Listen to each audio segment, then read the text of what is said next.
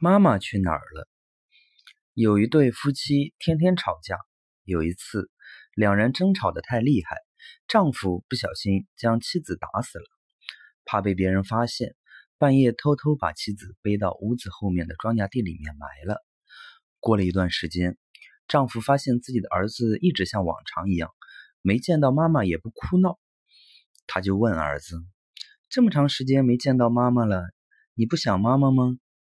儿子说：“爸爸，我天天都见到妈妈了呀，只是比较奇怪，妈妈都不和我说话，也不和我玩，整天在你背上趴着。